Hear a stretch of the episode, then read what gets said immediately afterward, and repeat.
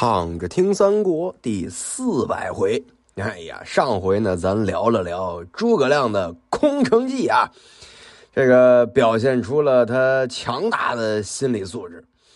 但是这城里的官员们呢，吓了个半死，就问这个诸葛亮说：“司马懿是魏军之名将，现在呢，统兵十五万精兵到此。”这个见了丞相，怎么这么快就跑了呢？这是为什么？那诸葛亮就说了：“说这个人呢，他想我这平生啊是非常的谨慎，一定呢不肯弄险。哎呀，现在呢看到这番模样啊，他就怀疑呢会有伏兵，所以就退去了。我呀不是用险，我是不得已而为之。”这个人呢，带着兵投山北的小路而去。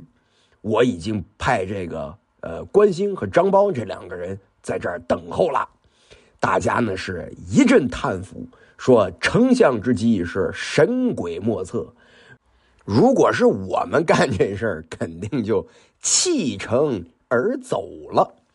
那诸葛亮就说了：“说嗨，咱这兵啊，只有两千五百人。”如果弃城而走，肯定是逃不远，到时候还得被这司马懿给抓回来。说完了以后呢，诸葛亮自个儿也是拍手大笑，就说了：“如果我是司马懿，肯定不会就这么善罢甘休。”于是呢，就下令让这个西城的百姓随军入汉中，司马懿是必将复来，就跟这个。灰太狼似的，是吧？我还会回来的。于是呢，这个诸葛亮呢，就离西城啊，往汉中而走。这个天水、安定、呃南安这三郡的官吏和军民呐，都陆续而来。这边呢，说这司马懿是往这武功山小路而跑。忽然间呢，是山坡后边喊杀声连天，鼓声震地。司马懿呢，回过头来就看他这俩孩子。说：“我要是不走，一定就中了诸葛亮的奸计了。”只见大路上一边军马杀来，旗上写着“右护卫使虎骑将军张苞”。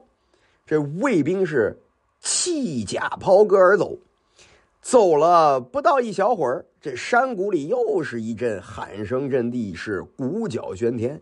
前面呢竖着一杆大旗，上边写着“左护卫使龙骧将军关兴”。这山谷里呀是不断的有这个喊杀声应和而出。这不知道蜀兵到底有多少，再加上呢，这魏军本身他就有疑心病，是吧？不敢久停，就只得呢把这个辎重抛掉啊，就是这些物资啊、粮草啊抛下，就赶紧跑了。这关兴、张苞二人呢，就领了将令，也不敢追袭，但是呢，劫掠了很多的军器粮草，就回来了。司马懿呢，看到山谷中皆有蜀兵，不敢出大路，于是呢，就回到了街亭。这个时候啊，曹真听说这个诸葛亮退兵了，赶紧的就带兵追赶。山背后呢，是一声炮响，蜀兵是漫山遍野而来，为首大将。正是姜维、马岱，哎呦，曹真是大吃一惊，赶紧的退兵。这个时候呢，先锋陈造已经被马岱所斩，这曹真啊是带着兵抱头鼠窜而还。这蜀兵连夜就奔回了汉中。呃，这边赵云、邓芝呢伏兵于击鼓道中，听说呢诸葛亮传令回军，赵云就跟邓芝说了。说魏国的军队知道我们兵退，必然来追。我呢，先带一军伏于其后，您呢带着兵打着我的旗号，是徐徐而退。我一步一步自有护送。郭淮这边啊，带着兵呢，再回到击鼓道中，就派这个先锋苏勇啊，吩咐他就说了。蜀将赵云是英勇无敌，你可要小心提防。他如果是退军，一定有计。这苏荣呢是欣然接受，说：“都督若肯接应，我就生擒赵云。这多大的口气啊！于是呢，他就带着前部的三千兵马奔入击鼓，看看就赶上蜀兵了。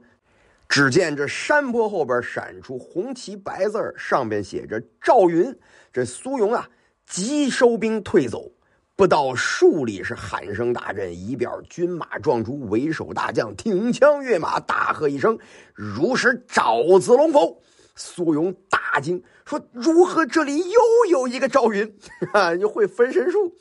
措手不及，是被赵云一枪刺于马下，余军溃散。